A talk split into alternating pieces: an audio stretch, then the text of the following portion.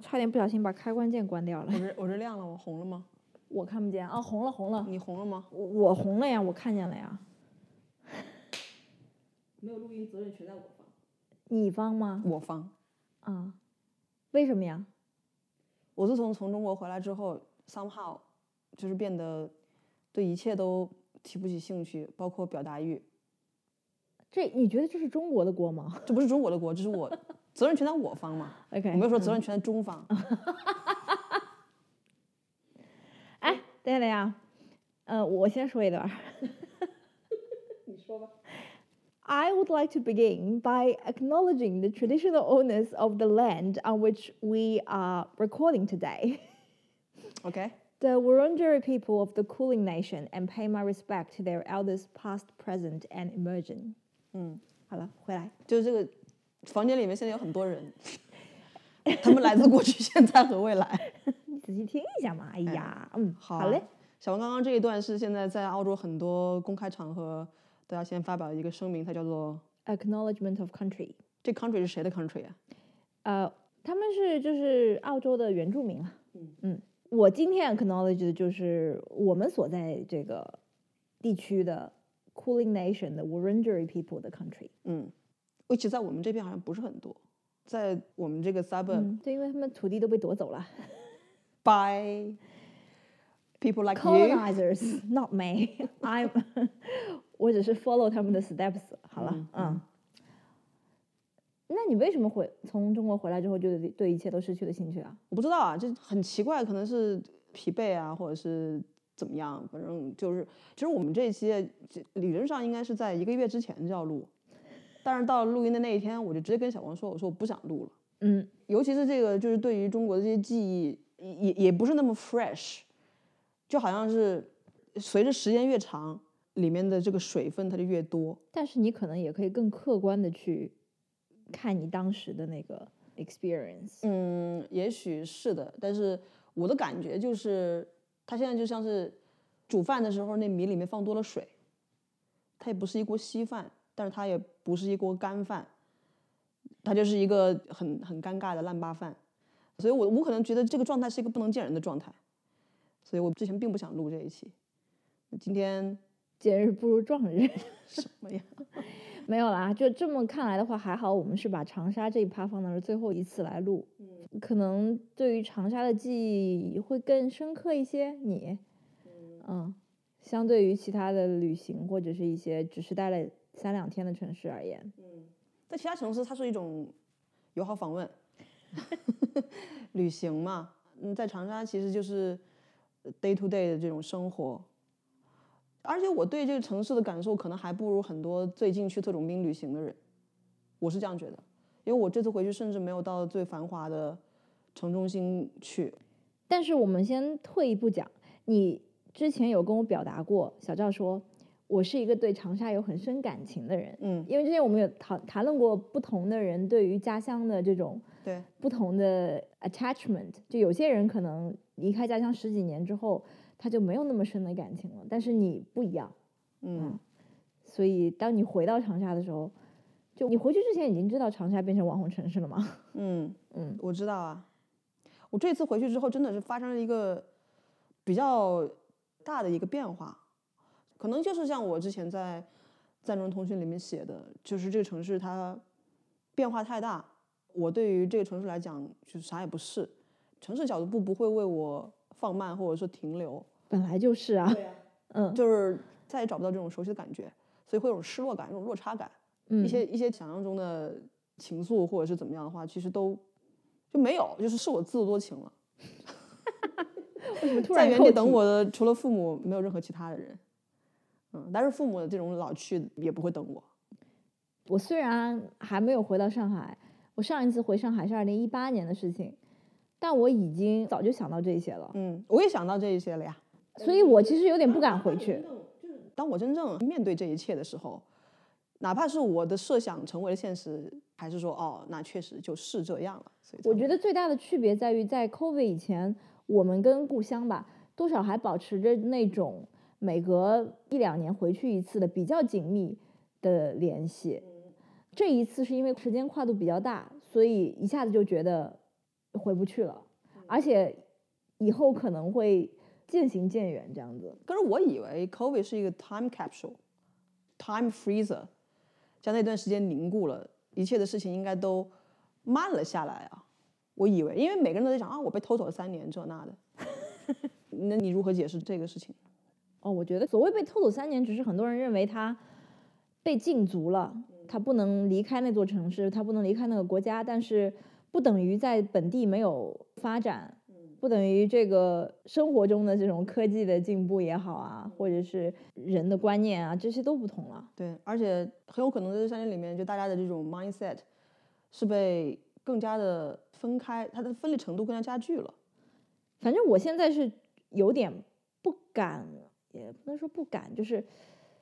我也没有任何回国的计划啊。但如果有的话，应该是明年了。嗯我不太敢去想说我回上海会是怎么什么样子，我也没有任何期待。然后我觉得我最好在那儿也不要待超过一个星期嗯，啊，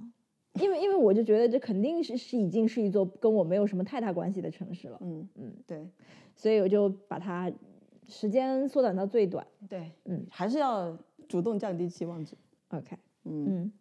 哎，我们最近不是看了一个电影叫，不是我，我其实没看，就是小赵看了，我顺便看了一眼，搂了一眼，就是《长沙夜生活》。嗨，哎，我希望全国人民都要看这个电影。就是虽然它很难看，但还是忍着恶心，捏着鼻子把它看一看完。它可以为长沙这个城市祛魅。想起来真是，就是我一直到现在我也不明白，我觉得很多本地人也不明白长沙是什么时候，而且到底是具体凭借什么原因突然一下就变成了一个网红城市。它到底有什么好玩儿的呢？你说它风景秀丽嗯吗？我我作为一个就是 totally 的这个局外人是这样看的，我觉得这跟就是中国人拥有一个可以出去旅行的自由，无论是从时间上的自由还是经济上的自由，差不多有那么十几二十年之后，然后大家在。把所谓的这种五 A 景区，或者是传统意义上的旅游呃城市去了一遍之后，开始在发掘其他的 hidden gems。 这不是我之前对于长春的评价吗？长春可能是属于再下一批。然后与此同时，大家又想在一个经济不是那么嗯、乐观的这样一个大形势、大环境下，想追求一种比较纯粹的、轻松的娱乐的体验。然后这个时候就长沙就出现了，因为长沙的卖点就是说它是一个休闲，它是一个去因为就是包括说餐饮也好，包括嗯、什么洗脚什么的， 足浴也好，就它不是主打任何的风景哦 OK，interesting、不是主打任何的这种文化上面的一些遗产之类的。，对我刚刚想问的就是，当你刚刚在描述长沙这些旅游重点的时候，没有一个跟人文有关的词。就是没有啊，我觉得它就是一个休闲的地方，休闲娱乐。然后这就是今天的人。他无论是跟疫情有没有关系吧，就是呃被疫情三年这种禁锢在家，或者是跟经济有没有，我觉得多少都是有点关系。他就是想要一个轻松的休闲娱乐的地方，他 OK，不一定想去看名山大川，也有可能他们已经看过了。他也不一定想去受这种上千年历史的这种洗礼。我去西安，我要去山西之类的，我就想去吃吃喝喝玩一下。嗯，而且很多人，比如说哈，平时就像刚刚我们看的那个视频，平时我九九六，然后我有一个三天的假期，我就想到那儿吃喝玩乐。嗯嗯，对，是这样啊。长沙它并非不是一个所谓的历史文化名城，只不过因为文戏大火的原因，，对，基本上所有有历史的东西都烧掉了。那嗯有一些当时文戏大火没烧掉的文革的时候，它也没有按幸存嘛。嗯，那最后留下来的最老最老的东西，无非也就是明初，就民国初年的这这些东西。所以长沙它有一个所谓历史文化名城的壳子，但它却没有历史文化名城的包袱，因为它已经没有这种人文的古迹了，所以它就他们可以去看新镇他太就建。轻轻松松的乐于拥抱这个网红的对这个 title。对，那我就是挣快钱，嗯，就是挣那个不那么厚重的钱。对啊，反正我就觉得长沙的走红就跟生活已经很累了，所以我不想要那些沉重的东西，我不想要过于繁复的或者是传统意义上的这种旅游的目的地。嗯，但是长沙人，我不知道长沙人有没有 ready 啊，就是近年来啊，湖南的这个文旅部门给这个整个湖湘精神拟定了一个多少字的方针啊，叫什么？呃，耐得烦，吃得苦，霸得蛮。嗯，心忧天下，敢为人先，这这就是所谓的湖湘精神。他写了一个啊，嗯，但是这个 executive summary，如果你要是负面解读的话，我觉得就是好勇斗狠，眼高手低。哦，眼高手低是你自己解读的，人家那话里面可没有眼高手低。心忧天下，敢为人先呐、嗯，OK，嗯所以我是觉得长沙起码这个服旅游服务业的 SOP 没有到达一个很好，就是让你很舒服的这样一个状态。 这个全国的城市，对不起啊，我也很多年没回国，我可能不能讲这个话，就大家都半斤八两，你又不是对，但是如果你这服务业从业人员，你接待的人多了，你自然知道，至少不会让人觉得说很突兀，你根本就不知道如何来服务之类的。之前不是还有短视频，人家去长沙吃个什么东西，结果被那个摊主就是一顿骂嘛，说说你这是什么没有钱就不要来装逼啊，怎么样？这听起来非常的缺乏服务业的基本操守。哎，我比较好奇的是，对于你父母那一辈人来讲，就是说长沙成为所谓的网红城市，对他们有影响吗？影响就是堵车呗，在节假日的时候去哪儿都不方便。你知道，其长沙市政府已经给市民发通知了，就是节假日的时候，请将长沙让给外地游客，请大家在家在家里不要出门。嗯，我父母刚刚拿到老年乘公交卡不久啊，他们本来可以坐着公交车没事儿对吧，哪哪玩儿去。那大批的游客涌涌入，对他来讲肯定是一个交交通上面不不便嘛。嗯，嗯，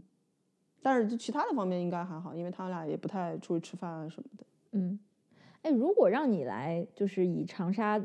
来做一个命题电影的话，你会主要去讲夜生活吗？你觉得长沙是一个属于夜晚的城市吗？就在你更年长轻沙的时哦是候，属于夜晚的城市，但是但但不是电我。影里的那种，还是说你哦，本我人我完全不了解，就是长沙的夜生活对我来讲是一个完全陌生的领域，因为我没有夜生活， 我在哪儿也没有夜生活。 就是你是不是之前说你你回国的时候，不是这一次啊，就上一次，嗯呃，因为在外面待得太晚，还你妈妈还打电话找你什么的，那个太晚，才八九点钟，我妈妈打电话找我，就非要不要常去接？ 哎呀，所以，哦，如果让让我给长沙、呃啊拍电影儿，啊，不知道， 我不知道有什么，我可能会拍长沙的那个就是街上的那些事情，嗯，嗯，拍长沙市井气。就是你你时不时跟我模仿的那些啊阿姨呀、她们说话的那些语调是吧？不是这次主要是待的时间里面，其中有十天是在医院，嗯，还是不要讲了吧？哦，行，不讲了。你还有什么要问的吗？我其实我已经很理了解啦，对于长沙，我是肯定要去的嘛，对不对？嗯，他人再多，我也是要去的不是，那不如我问你吧。啊。对长沙现在，despite 我做了各种各样的负面评价，你还是心向往之。我没不是心向往之，就是我觉得我要去一下嗯，啊你你想象中的你去长沙你要去的地方是哪些？啊，就是饭店。你不觉得这个长沙人就是餐桌的这个 portfolio 还停留在农耕时代吗？就是重油盐、轻食材，嗯，这个以下饭为主要目的。它那个佐料一下去，你根本就吃不到什么食材的本味了。嗯，你身为一个来自经济发达的这个长江德 尔塔，你不觉得这个很低端吗？没有，我只是去体验几天，我并不是说我接下去 半辈子都要在那儿吃。对啊，体验不同的菜系嘛。 ？OK，我我就是想去体验一下，呃，其实还是很多东西你要人到了当地才会有这个第一手的感触吧，包括对于这个城市的人，他们到底是什么样儿的，什么脾性，然后食物是什么样的，气候是什么样的，你要如何去体会呢？就是 experience 啊，就是跟当地人讲话。你想跟当地人我聊不什是么想要刻意的去跟他们聊天，我也不是去写文章去的， OK，只是在正常的旅行的这种 interaction 当中。嗯，我我就是如果我在下一次回到中国的时候，我就是想去一些我没去过的地方。长沙 is one of them。对啊，嗯，就不想只是在我熟悉的城市，我现在可能也不熟悉了。 没有，我刚刚问你是说，就就你的理解，你想去长沙哪些地方嘛？你没有说具体的地方。就如果我不认识你的话，长沙不会是我一趟旅行的主要目的地。嗯哼，就我会去哪儿，然后我中间经过长中沙转，我在那儿中转，我在那儿火车下来，可能吃有顿两饭三天的时间，两三天这么长。哦、m a y b e like 两天左右的时间，就是吃吃东西，然后稍微转一转，就就可以离开了。我是这样想的，嗯，嗯，对，说起来，你知道马英九在长沙具体去了哪些地方吗？他去了他妈妈的母校，我还问你，我说是什么学校？你说普通的市重点。中南中学。嗯，他去了湖南大学吧，好像是。他去了岳麓书院，岳麓书院被视为是湖南大学的一部分，因为你拿湖南大学的学生证进去就可以不花钱，不用买门票。嗯，他去了广电录了一一期那个生生不息宝旁观吧，应该 是。啊，旁观了一期生生不息宝岛记录那么一小段儿。嗯，他去湘潭祭祖，嗯， 还有什么呀？他好像去三一重工。哦，这我不知道。嗯，哎，还有一件事情，我刚刚忘了，就是很多年前你曾经跟我说过什么要在长沙开咖啡馆，但是后来 你跟我说在长沙开咖啡馆是不可能成功的，因为长沙不是上海，something like that。但是现在就是回头看，哇哦，如果时间可以倒流。 那这样的话，还有什么事情是你今天认为不会成功，但也有可能三四年以后回头看是一个很好的生意机会的呢？我可能觉得长沙开民宿吧？嗯，这是可以播出去的吗？ 为什么？大家都去投资了。啊，可以让他们去投资呗。嗯哎，你知道吗？大概在我大学的时候，长沙才有了第一家 YHA，呃大概是零七零八年的时候，那时候 YHA 这概念刚刚才开始非常流行，我们还把它当成一个本地 explore 的一个项目，我们几个朋友还特地去那儿看了看，看长沙 YHA 是什么样子的。然后那看完之后，我就在想，这 YHA 会有生意吗？就谁会来住呢？嗯因为我当时不觉得长沙会有那么多年轻人过来玩儿，我我认为长沙只是一个，比如说你过来开会啊，或者是像那种明星过来录节目对吧？就在马栏山那那边，然后我就想说，那谁会来住你这 YHA 呢？但是到现在，我就觉得说，如果在长沙投资民宿的话，应该是一个不错的一个生意嗯啊，你觉得嘞？反正不能做餐馆，啊，嗯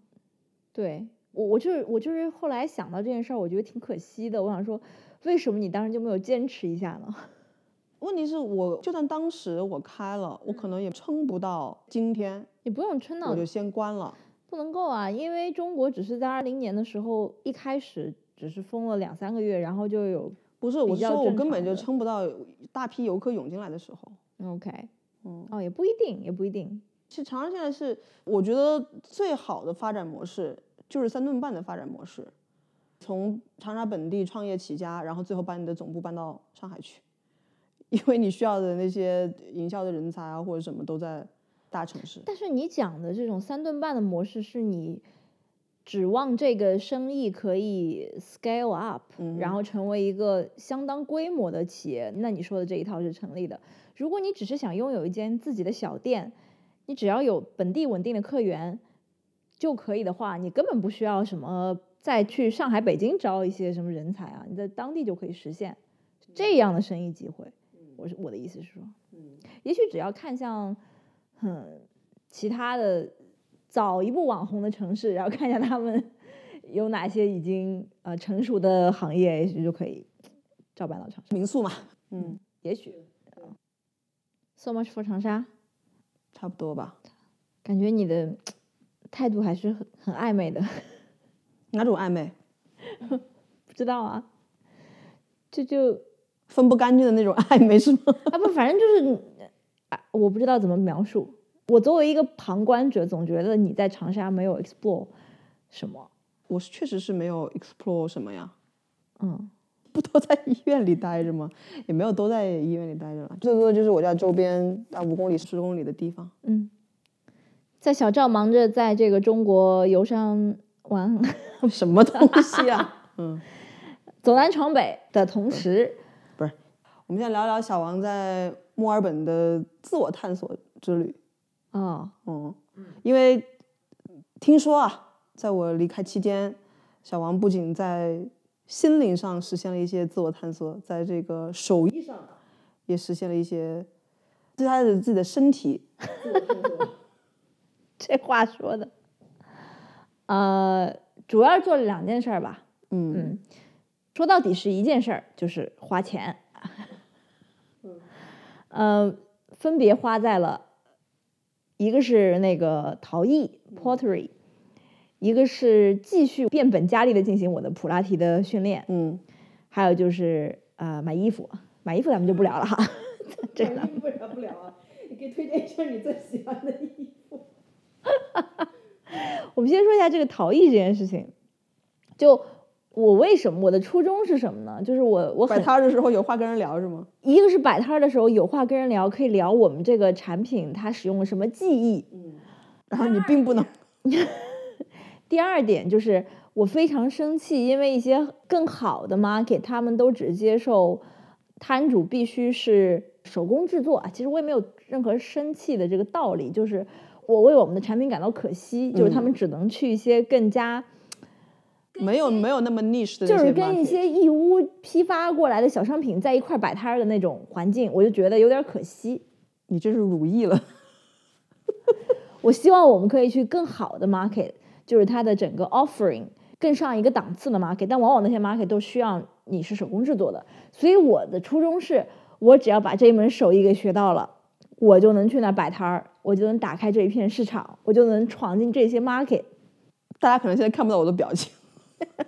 我描述一下我的表情的整个 caption 就是，你觉得你那些玩意儿可以上妈可以卖，啊那是因为你现在看到了我制作的东西，在我没有去之前，我这不得幻想吗？ OK，所以不我是 就你先说你上了几节课吧我。上六节课，你上六节课你就觉得你能上马可以卖啊？你是吉尼尔斯吗？你是吉尼斯吗？ 我就是我得先从零开始嘛，嗯，对吧？你 got start from somewhere。跟 start from somewhere。那如果我六周做的非常好，然后我就继续学习嘛，对不对？啊，是这么一个想法非。常好，是不是？你六学的有眉目，哎，六周学的有眉目啊，觉得自己能够这个展现出一定的天赋啊，这个得到老师的表扬，老师说我收你为徒那样的，我就可以。哎，你们那班儿不是教学就能上吗？对， 那老师不是已经收你为徒了吗？ 嗯 Anyways，它是一个六周的一个 term，嗯嗯，每周一节课，每节课是大概两个半小时左右。然后在澳洲这边，就我做的功课，呃，学习的这个陶艺主要是一个就是 throwing 这样一个做法，就是在那个圆盘儿上啊，，人鬼情未了。你不了。 你怎么这么有年头了？你你现在继续讲说，我来帮你做 BGM。在那样一个圆盘儿上，OK，是这么一个教育方式。我猜想是因为那样一个陶艺的制作方式更符合大众对于陶艺的想象。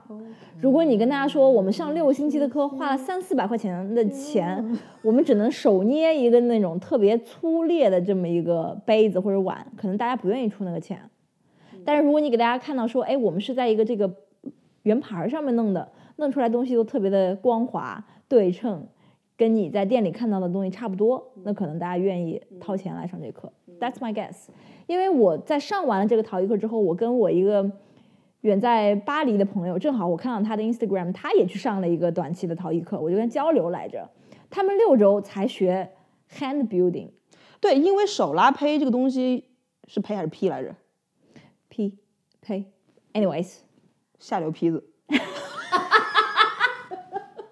胚子吧，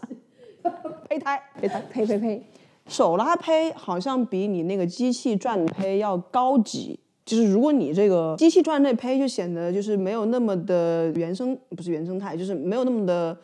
artisan，是啊是这个意思吧？是嗯是会更加让你觉得像是 Kmart 里面买的那种，嗯，像是批量生产的感觉。但是你是但更精致一些嘛，显得，嗯嗯。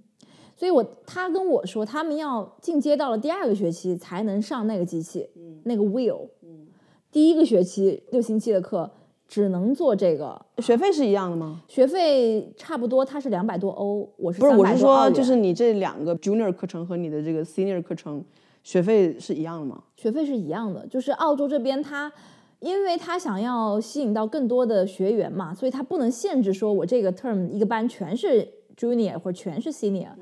它是给你自己去练习的一个空间，老师只是给你旁边稍作指导。当然，如果你一点经验都没有，老师就会手把手的教你。如果你已经去上第二、第三个 term，你就属于自己玩泥巴这么一个过程。啊，那就只是租他机器而已。租他的机器跟他的这泥个土泥，嗯 OK，嗯嗯还有，当然他还帮你烧，所以那个学费还包括了六节课，还包括最后给你烧免费的二点五公斤的垃大家圾。通通过这个计量单位就能看出来， 他们这成品它不是论件儿，它是 是论斤的，好不了啊！你见外面哪个这是卖东西的说，哎，咱们这东西五块钱一斤，我只见到什么青春文学十八块钱一斤，不是，就是因为如果论件儿，那你万一做了一个特大的一个花瓶儿，跟人家做一个不是人家就是跟那个小王做的那么小的一个酱菜碟，都是一件儿，但是你烧它的肯定要花掉更多的空间啊。从成本控制的角度来讲，他们当然是用重窑量去不都是一个坑儿吗？你把它送进去烧不就得？了？不是，它是一个就是一个立方体，可能是，哦，你们是 on site 的烧的啊？嗯、它是有一个炉子，哦，对，然后那个门打开，然后把东西放进去，所以它有限制嘛，你不能太大。哇，那很了不起 哎，因为那个窑是窑的那个温度要好几千度，耶、嗯，他们那个教室竟然可以摆下这样一个 facility，就就是有点像一个巨焚型化的，像巨型的烤箱那种感觉，哦门一，OK，打开就东像那西意大利烤猪的那个东西似啊，的，差不多 OK 差不多。嗯，anyways，我就就上了，就是为什么去上这个陶艺课的原因。哦，讲了这么久，那我们直接跳到 conclusion。小王，你觉得自己是颇有天分呢，还是中等有天分呢，还是完全没有天分呢？我觉得我是完全没有天分，咱有们先些许天分，啊、没有天分，我这不能算是天分，我就 OK，是说嗯，我可以做，嗯，我不没有天分，我怎么听说你什么上第二节课就骑虎难下了？但是我上到后来，我我掌握了其中的一些技巧之后，我又觉得我可以继续做， OK，但是我觉得我没有 get most out of it，因为我没有要求老师教我做一些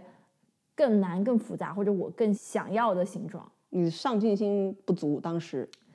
也不是吧，就是我不知道要这样搞，哦直到我发现我的同学在跟老师说：“老师，我要做个烟灰缸，老师，我要做一个这种形状特别怪的这种什么东西。”然后老师就给他弄了一下，然后人家最后也能把那个玩意儿烧好带走。嗯，而我只是在那儿默默的钻研我的酱菜缸。哎，等等，这个表述是错的，不是酱菜缸子，它就是一酱个菜碟，对，就是最后我带回来的大概有那么六个、七个，有一个是一个碗， 呃，对，很像长沙窑。剩下的就是五六个全是酱菜碟的大小。怎么说呢？我觉得，我觉得小王子作品在一定程度上，他是掌握了日本陶器的精髓，就是小。 基本上就是你，大家如果想要在日本吃那个山药泥儿，人家给你把那山药泥儿啊擦出来之后，摆在一个小小的那个碟子上，大约也就是个三厘米见方的一个小圆碟，差不多小王做的就是那大小。我我我想 Not as exquisite，就是我我要跟大家讲为什么会这样子，嗯嗯嗯，这要从这个陶艺它的有几个重点的步骤开始讲。哦、f r o m the very start， From the very start，就老师已经把那个泥给你准备好了嘛，但那泥是一块儿一块儿的，然后你就把它拿一个线给它像像切皮蛋一样把那个泥给割下来，哦，你切皮蛋是用线切的啊，就是这样比较好嘛，不然皮蛋里面的那个因为你明明就是拿刀切的皮蛋。就是 the right way to 切皮蛋是用拿线切的，哎，就是拿一个线把那泥切成一块儿之后呢，第一步叫 wedging。是土豆薯角那个 wedges 那个 wedging 吗对， ？OK，我的理解就是和面，因为动作跟和面一模一样，就是 老师说好，第一步你们要让这个泥把它变得更松软一点，然后就开始哦把那醒个面泥先砸到那个桌子上，然后用和面的那个手势给它揉，那不是手打牛肉丸儿的感觉吗？差不多吧？嗯对，大概进行个五到十分钟的时间，那中间的原理是什么呢？通过这样让让砸，它变软。让它的分子间隙变得更开。嗯总而言之是让它能够更好的进入下一步，就是去塑造它。嗯，就跟醒面似的。我所以我觉得这这一部特别特别像醒面，尤其大家都还穿着围兜在那儿，就无非只是面的颜色不一样，当然手感也略有不同，它没有面那么的听话。嗯然后第二部就是上那个机器，就是人鬼情未了那个机器嘛。嗯这一步的关键叫呃 centering，就是你上去一块泥，它可能是不规则形状，当然老师会说你尽量把它揉成一个圆形的，然后给它丢上去，狠狠的丢上去，砸上去，让它底部跟这个轮盘固定住，然后就 centering，就是把它在轮盘的中间做成了一个圆柱体。但是这个圆球上到这个轮盘上的时候，它不可能是在中间的，所以你要通过手的力道把它慢慢的移到中间。嗯，然后其实它的做法是，你要在轮盘你在转讲解陶艺课吗？ 你这这咱们这一集是在讲陶艺课是吗？我的意思就是说，在这个 centering 的过程当中，要上很多水，然后呢，这个陶土会流失的非常厉害。这就是为什么当我往往把我的这个要器种皿树，不是， 就是当我把我的器皿成功的 center 的时候，我的泥已经所剩无几了。就是因为我的水平非常的烂，嗯就是如果是高手的话，他上来没两下，嗯用不多的水，泥土不会流失特别多的情况你下，不能把那泥儿再捞回来糊上去吗？不，能的泥儿已经散的都是 到处都是了，你再把它揉吧揉吧不弄能。不能要了就。 OK，所以这就是为什么我做出来的东西总是非常 小，因为当我把我的泥 center 在这个轮盘的中间的时候，它已经不多了。那这样吧，你不如告诉我，你拿手给我比一下，就是你扔上去的那坨你有多这么大，哦，就小王的成品，就小王他比上去的那一块泥跟他做出来成品的比例大概是一比二十。没有那么夸张。就是老师一般会让我们弄一个四百克的 clay，嗯，然后四百克就是老师会在那边说啊，你可以做一个碗，你可以做一个杯子。 结果到我那儿最后就是酱菜碟。我觉得站台节是这样子的啊，就是我们可以在那个，比如说本台三周年的时候，我们搞一个抽奖， 对吧？呃，抽中的这个听众呢，幸运听众 也不知道是幸还是不幸，将获得小王亲手制作的 小王瑶 纪念品，小王。纪念品一件。对对，嗯，这我我感觉还不能包邮，就是怪沉的，你知道吧？就有为是小什么容易碎？小王那个东西做的它又沉，然后实用性又不高，就是不知道大家自提好吧？啊如果你要是愿意来的话，嗯，嗯， 我补充一句啊，就是在我刚刚说那个 centering 的过程当中，那个轮盘一直要转嘛，嗯它的这个转动的速度是由你的脚来控制的，你踩下面那个 pad，嗯，哦，叫什么来着？下面的那个 Paddle paddle，这个感觉， 如果说第一步是和面的话，第二步就是踩缝纫机的感觉，哦，就是你在每一步当中都能找到一些其他的。 来自中国农业社会 的影子 reference，然后第二步就是踩缝纫机，然后把你的这个泥弄到轮盘的中间，并且把它做成一个 你想要的形圆柱状。体，你想要的形状。然后其实我哎，其实你那个水泥比应该很有讲究吧？不然的话，它会太软。比如你哪怕做成型了，它也会塌下去。嗯，对，其实你不是说往上面浇水，只是你的手蘸水，嗯去挪动它。不是你最开始就是你你拿到的就是一块已经按照一定的比例调配好的那个，就像面团的dough 一样，嗯，而不对是说你 start from the flour。呃，不是 flower，是一块豆。嗯，那你其实最核心的技术你没有掌握到啊，就是你如何让这个泥它又足够坚硬，可以让它立起来不变形，然后同时你又能够呃足够软，让你可以为它塑形，而不会迅速的干掉。嗯，这个东西其实它，因为这些都是你可以在市场上买到的嘛，就是原来的我我拿到手的那个东西，它是肯定也是论公斤买来的。这个东西它本身就是可以让你直接上机器操作的，它不需要加水，所谓的加水，它上机器之所以你手要蘸水，是因为不然的话你没有办法转动的时候没办法移动它，你的这个泥它会没有办法让你塑形，但是并不是说这个泥本身硬的跟跟砖头似的。跟砖头似的，不是这样那。当然，砖头的话，你那手就没了好吗？就好像就是你做不同的面食，你其实面和水的调配比是有讲究的。嗯你有时候你要做一个硬的面团，像小高姐之前做的那种呃拉条子，嗯她就会说我们要做一个比较硬的面团，那我们水跟面的配比，哦，也不是这样的，就是这毕竟跟面粉不是一个东西。 OK，就我的观察，没有人在跟你强调你应该上加多少水，因为你这个东西本身还是非常硬的。虽然我双手都沾满了水，我上去去挤压它，还是要用非常大的力气。我觉你得戴这手一套步吗？不戴手套，那你会磨破皮吗？不会。它完全是个力气活，但是你很难，你要花非常大的劲儿才能把这个泥做高或者压矮，就是它不是那么容易，而且它也不是那么容易干。它一般就是天气好的时候，在我去大概是三月份的时候，三四月份也要在外面放个三四五天的，它才能呃变干一点点。嗯，然后一般第二周我们一周回来再进行再下一步的操作，去去修饰它，去搂那个碗底啊什么的。 OK，嗯，然后就刚说那个漏碗底，就第三步 decorate 呀，你还要 get back， trimming，这是我最喜欢的一步，因为这一步非常的有一种 meditation 的感觉，因为那到那个时候，整个形状已经是一个规则的圆底，有有一个你可以直接给它放到那个圆盘上，它就是有一个中心点的一个东西，你不需要再去移动它或者怎么样。然后你只要只需要拿一个工具，拿一个小刀，然后在那边修你想要的碗底的形状，这整个过程非常非常的舒服，这是我最喜欢的一个步骤。可是你做的所有的碗底都恕我直言不是很好看、啊。不是有一个碗底，你还不要让我， 你还问我这个碗底是不是 什么？我花了很多心思什么之类的。好，然后这基本上就是我要学的所有的技巧哦。还有最后一步 glazing，就是上釉。嗯，我我就不跟你讲具体的这个做法了，但就是我上釉我我觉看得纪录片其实都知道，上釉上的不是非常成功，因为我觉得我的釉上的太厚了，有些地方。嗯，不难看出。嗯所以就是如果再给我一次机会的话，我可以做得更好。 OK OK OK OK，但是我跟其他也是第一次上课的同学的作品比，我觉得我不是一个非常有天赋的人。其实我倒是觉得你这个就是，如果说钱是一样钱的话，我倒觉得你朋友学的那个，他比较划算哎，他学到了一种在没有机械情况下能够怎么样去做陶瓷，嗯，而不需要就比如说你专门要跑他那边去借他机器，你怎么样都要都要花点钱，对吗？对而你朋友已经学会了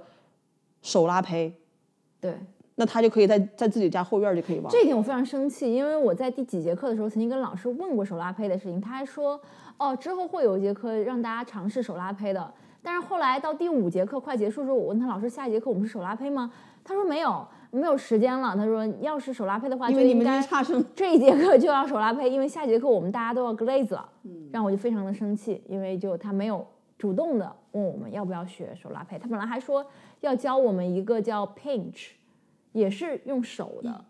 嗯，anyways，最后、就是最后只教了我们一种技法， OK，嗯，老师想说， 还没学会走呢，你就要跑了。 嗯，那你还准备回去再上课吗？其实我我在录音之前，我还看到他发了一个 Instagram Story，他现在在 run 一个叫 Teapot Workshop，是一个周末的，大概三天的时间。嗯，呃，有一点心动，但是应该不会吧？我就觉得，就那几百块钱，我还不如买一个呢。 几百块你可以买到名家作品了，好吗？对啊，所以尤其是你做出来的，就基本上就不能用。 咦，真是的，他们还是很好的酱菜碟啊。我们家现在就是酱菜碟有点溢出。我们根本就没有那么多种类的酱菜可以拿来摆。OK，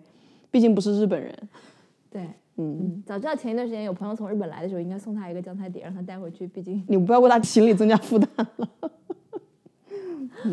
好的，这就是我在墨尔本的生活的一个简短的汇报。嗯，刚刚听说你那个陶艺其实是一个力气活儿，那这力气活儿来源于你的第二项活动，对吗？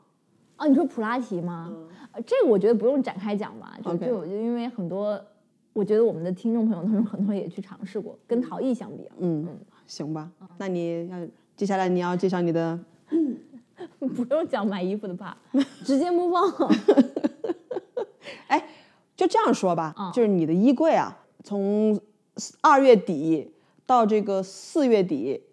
它增加了几件儿？我觉得没有增加，因为在二月份的时候，我进行了一些出清的这个事情。嗯，我把很多旧的衣服都给它捐出 去了。所以当时我的衣柜是先减少了大概所以你四先分之一，先去库，存，先去库存，哎，对，然后我又清理增三角加了带一些新这个这一季的新品，对，行吧。那你的 budget 怎么样？嗯，哎，我们要聊这么私人的话题吗？ 不聊了，不聊了。嗯，行吧。嗯，呃，在小赵回澳洲之后，其实我们也是看了各种电视剧跟电影啊，包括听了一些播客，嗯，嗯，你也看了一些书，有没有什么值得分享的？很多都值得分享，吗？我先来报一下菜名， 这首先我们就看了这个中日韩当季爆及品，台湾当季爆品电视剧，分别是《漫长的季节》《重启人生》《黑暗荣耀》和《人选之人》造浪造者，浪者，对，外加一个 Asian American 主题的这个怒呛人生 Beef，对吧？嗯，就反正都是以亚裔为主角的一系列的电视剧。 毕竟这个 household 是一个亚味儿很浓的 household。我没说 味儿很浓已经很好了。这个要剪掉， OK，就看这五个电视剧嘛。嗯，我觉得就这五个里面非常非常不推荐的就是《黑暗荣耀》，但是我觉得我现在讲这个话，该看要看的人早就已经看过了，没看的人我 没关系劝啊，可以讲。我觉得喜欢不喜欢都是个人的自由嘛。有的人就是想看爽片，嗯，他就是不讲道理的告诉你说，这个曾经被孤立的人是怎么样 get back to everybody else，也不跟你讲逻辑，也不跟你这那的，他就是想让你看一个打怪的一个故事，就像我打那忍者神龟似的，不讲道理的。你嗯，《黑暗荣耀》就是这样。但但是我我认为韩国影视发展到今天不应该再有这样的电视剧了，而如果就算有这样的电视剧，也不应该是这么多人趋之若鹜的。嗯，这是我为什么觉得有点不到我的 expectation。不是说你不可以有这样一个电视剧，你可以有，但是嗯 what's the fuss about it？他的获奖理由是什么呀？不是获奖理由，就是他在我目光所及的那些中文评论圈或者是豆瓣上面的，可能更多人是觉得这是一部宋慧乔的复仇之作， 或者是这是一部宋慧乔的改变她原本乖乖女形象或者是哦那那样的一部作品。然后他其实我本人没有这样认为，但他们觉得哦，宋慧乔在这部电视剧里面没有顾及到自己的形象，就是包括大概有四十岁左右的这么一个造型，然后有皱纹，有就没有像当时我们看全智贤的那部《质疑山》一样去死命的磨皮，因为韩国他还没有死命磨皮啊。我觉得他也没有展现出一个中年人该有的形象。But anyways，同期上映呢，可能还有他那个前夫宋仲基的一部电视剧，然后很多人拿来做比较，就觉得《黑暗荣耀》远胜于另一部。大好无大概聊是我哦看到了这样的一些评论，这所种以评论真的好无聊啊。对，就从电视剧本身来讲，我真的觉得是没有必要看。我个人认为没有必要看，因为就是情节有点过于这里面简的单反派智商都太低了。生活中如果就是这样就 这么容易倒是好了，根本就不是啊。嗯，嗯，对，我觉得对不适合我们这样的中年人观看。他可能就是满足了大家的那种坏人必须死的那种朴素的、单纯的美好愿望吧。嗯就它里面把那个，就比如说家暴人的人或者是孤立人的人，他们他们都恶有恶报了。这到二零二三年，大家还要看白雪公主的故事，人是复杂的嘛，就上班已经太累了，不想看那些沉重的东那西，就就想要综艺看。就行了。但人家想看宋慧乔啊，啊、想要看乔妹变成一个腹黑的女人呐、 o k 就确实宋慧乔确实，我刚刚为什么在那边表示哦原来如此呢？就是你去回想宋慧乔之前她所扮演的这些角色，确实要么就是清纯嗯可怜小白人小白兔，嗯要不就是这个霸道女总裁，嗯但是还是很纯爱的这种。那《黑暗荣耀》里面，这个一肚子坏水，可以这么说吗？ 然后受人欺负的那种，一门心思要去把人家弄死的这种形象，确实是不太有，啊，是他的转型之作。但是 就还有里面的爱情戏份也是让人哦哎就不是不脚要趾不抠要地， 不抠要出不两要室一厅，对吧？那个里面就不应该有那个爱情戏份。再说，为什么苏慧乔不跟何道英在一起啊？他俩比较适 合，不是吗？是因为你觉得何道英长得帅，好吧？那啊，就一样是讲这个这个女孩复仇，这这漫长的季节能不比它好太多吗？是，但我并不觉得《漫长的季节》里面最好的戏是女孩复仇的戏，倒不是这样子。哦，我没有觉得是女孩复仇的戏是最好的戏。这部电视剧不是已经被说是没有关注女性视角吗？怎么可哦能最好的戏是女孩复仇的戏呢？肯定是关于三个大老爷们儿的 戏。But regardless，我觉得这是今年我看的最好的一啊、我我其实也没有看很多中国电视剧啦，但就是我认为它比《狂飙》要好，嗯，因为它没有那么复杂的一些它比《狂狂飙》完整，啊，对，它没有那么复杂的一些这种意识形态的东西要去，而且没有体现官场，没怎么体现官场。对，相对来讲，它的删减还可以吧，也许原作会更加的黑暗一点，嗯，但它已经蛮蛮黑暗了。你自己就是，如果我们仔细想一下的话，其实还是挺有意思的，我觉得。嗯，你有什么要补充的？有不同的意见哦，吗？没有，我在想《漫长季节》最吸引我的到底是什么？我觉得他在讲述东北的悲歌，它是由东北人献给东北的挽联、嗯墓志铭，嗯它其实有体现东北所谓最辉煌的时候，和东北开始走下坡路的时候，以及东北最终变成了现在这个样子，就是他把整个中华人民共和国的东北历史其实都写全了。嗯。而而且我觉得导演就是辛爽，他还是蛮有野心的，在这部电视剧上，我自己的感觉。我当然现在过去时间很长了，但是当时我看到中间那一集，就是那一集的最后的俯拍游泳池的镜头，嗯，然后配乐是蓝色多瑙河那一段的时候，我就觉得说，这是电影的感觉，这是电影的质感。我以前从来没有在中国的电视剧里面看到过，给我这样一个视听感受的这种画面。如果说他之前的那些上一次是什么？二零零一太空漫游吗？啊，不是我，我就是单纯讲中国的电视剧嘛。它之前的那个不同时间线的剪辑还是比较表象的一种手法，就是你可以这样去剪，但是我觉得那个画面它能拍出来， 然后它能那么去表现，然后它能用这样的配乐，然后最后还能大家能看到， 反正我觉得还是挺神奇的。 OK，嗯，对啊，因为它传统的拍法或者说黑暗荣耀式的拍法，会给沉默这样一个角色多半还是一个偏正向的一个表现吧，因为他的复仇，然后他是有自己的原因去复仇，嗯哪怕他是去 get back to 他的这个呃 大不，大伯，或者欺负他的人，包括就像那个宋慧乔一样，他你就会觉得这是 justified。但是当时在我在看《漫长的季节》的时候，其实我并不认为他杀殷红是 justified，所以我就觉得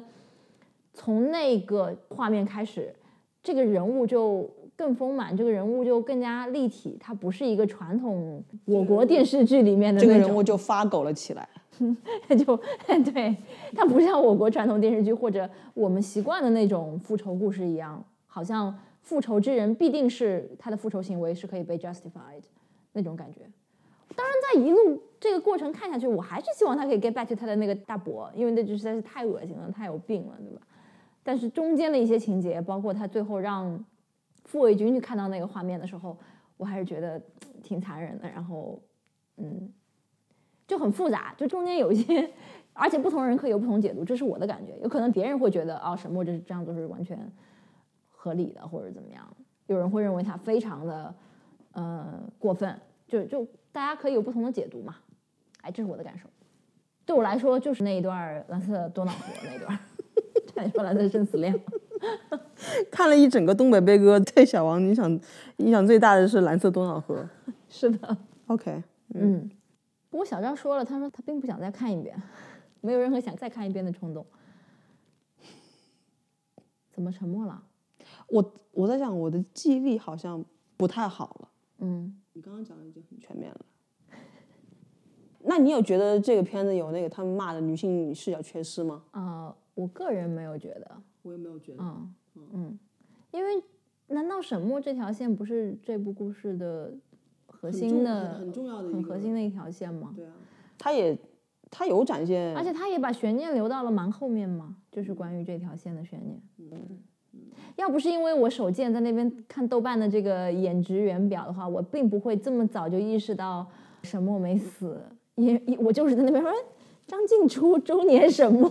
这时候就被剧透了。当时我才看到第几集来着，不然的话我我应该还会再嗯把这个悬念留到晚一点。嗯，蛮用心的啊，里面的几个女性角色其实都挺出彩的，包括范伟的老婆，对吧？就是我一开始没有发现，是小赵看出来，哎，这不是那个嗯那 Family Law 《The Family Law》里面的那个大姐吗？ Benjamin Law 的妈妈的姐妹，嗯，也是《Farewell》里面的 Aquafina 的妈妈。嗯嗯，所以我我是很震惊，她一回到东北就能完全演一个东北老太太那那人家本来就是东北人，是啊，但是你在国外这么几十年了，而且在这几十年的前一半时间，又不是说你可以这么自由的来往中澳两国之间的。人家也许就是可以很自由的哦来往 OK，好宇吧宙。 嗯，然后简单讲一下《重启人生》。我其实《重启人生》我已经没有什么，就是印象没有那么深深刻可以拿出来讲的片段了，但是就是回头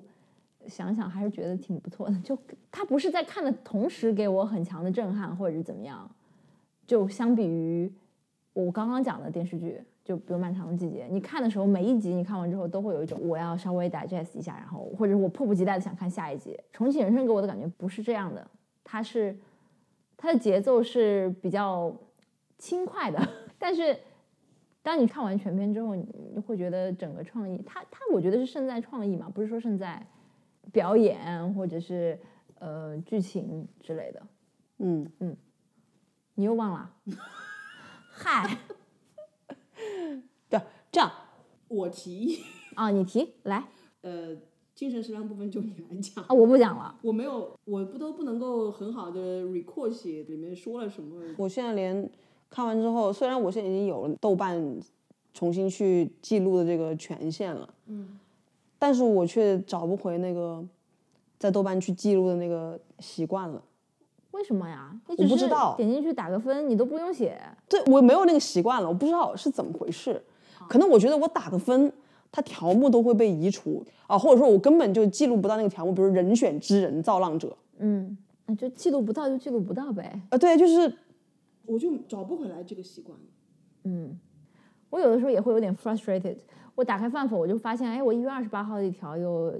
已被删除，二月二十几号已被删除，我都不记得我发了什么东西了。然后我本来在，所以你要做 archive，我本来在饭否上就已经不会发什么敏感的东西，他还给我删除，我都不记得我发了什么了。哦，你可能是在讲王伟忠王伟忠那条在的呢，我看到了。 ，OK，王伟忠显然不是一个敏感词，还参加着那个什么呢，宝岛什么的，嗯，辛苦了，小王，怎么了？在我表达欲如此缺失的本集中，小王挑大梁，辛苦你了。详细的记述了我的陶艺课，我还可以再讲的更详细一些，如果你有兴趣的话。 我在想，我们以后干脆每看完一个文艺作品，我们当下就拿起话筒就把它录下来。可以啊，不是因为我现在年纪太大了，我根本就记不住那么多。我的记忆就是一个被时间不断的加这个稀释剂的这样一个过程，就本来时就间越是长，稀释剂就越多，我就会就越来越变成那种烂巴饭。又不是你，只嗯不是能你拿出来见，人我我也是这样的呀。只不过以前的时候，比如说那次去年六月份我去参加那个被迫捐款的那个活动，嗯如果不是你当时马上把话筒拿到我身边，我然后我一通愤怒的这个控诉，你觉得过了三个星期之后，你让我再讲那个故事，我能讲的这么有声有色、绘声绘色吗？嗯。 不可能的呀！我那个情绪已经不在那个点上了，而且你当时让我讲的时候，其实我已经是第二次讲 了，是不是？对，但至少还是同一天。时效性很重要。对啊，呃，我们会这个再再多录一些啊，多录一些，以后就是重时效，轻剪辑。这样你就会变成 B B edit。你这对我是是一种极大的侮辱。我就是这个意思啊， 啊，你是说我会变成像他那样的沙文主义啊？不是，就是有的时不候经过大就脑没讲头话没尾的，就是出来一段儿一集期节目。我还以为你的意思是说我们会在当下就录，但是我们可能会把它。好几个东西拼成一对对对集对发对出来，而不是说是今天我想到一个我就发一个十五分钟的那啊，种。不是，我觉得，啊，我觉得我们也可以录一些外面的声音，就不单单是我们两个讲话的声音。 OK，嗯，好啊。嗯，其实我觉得我们比如说是 隔壁小孩拍皮球是吗？就其实我觉得我们上一次去那个 Four Kilo Fish Cafe 那一段儿，不是说我真的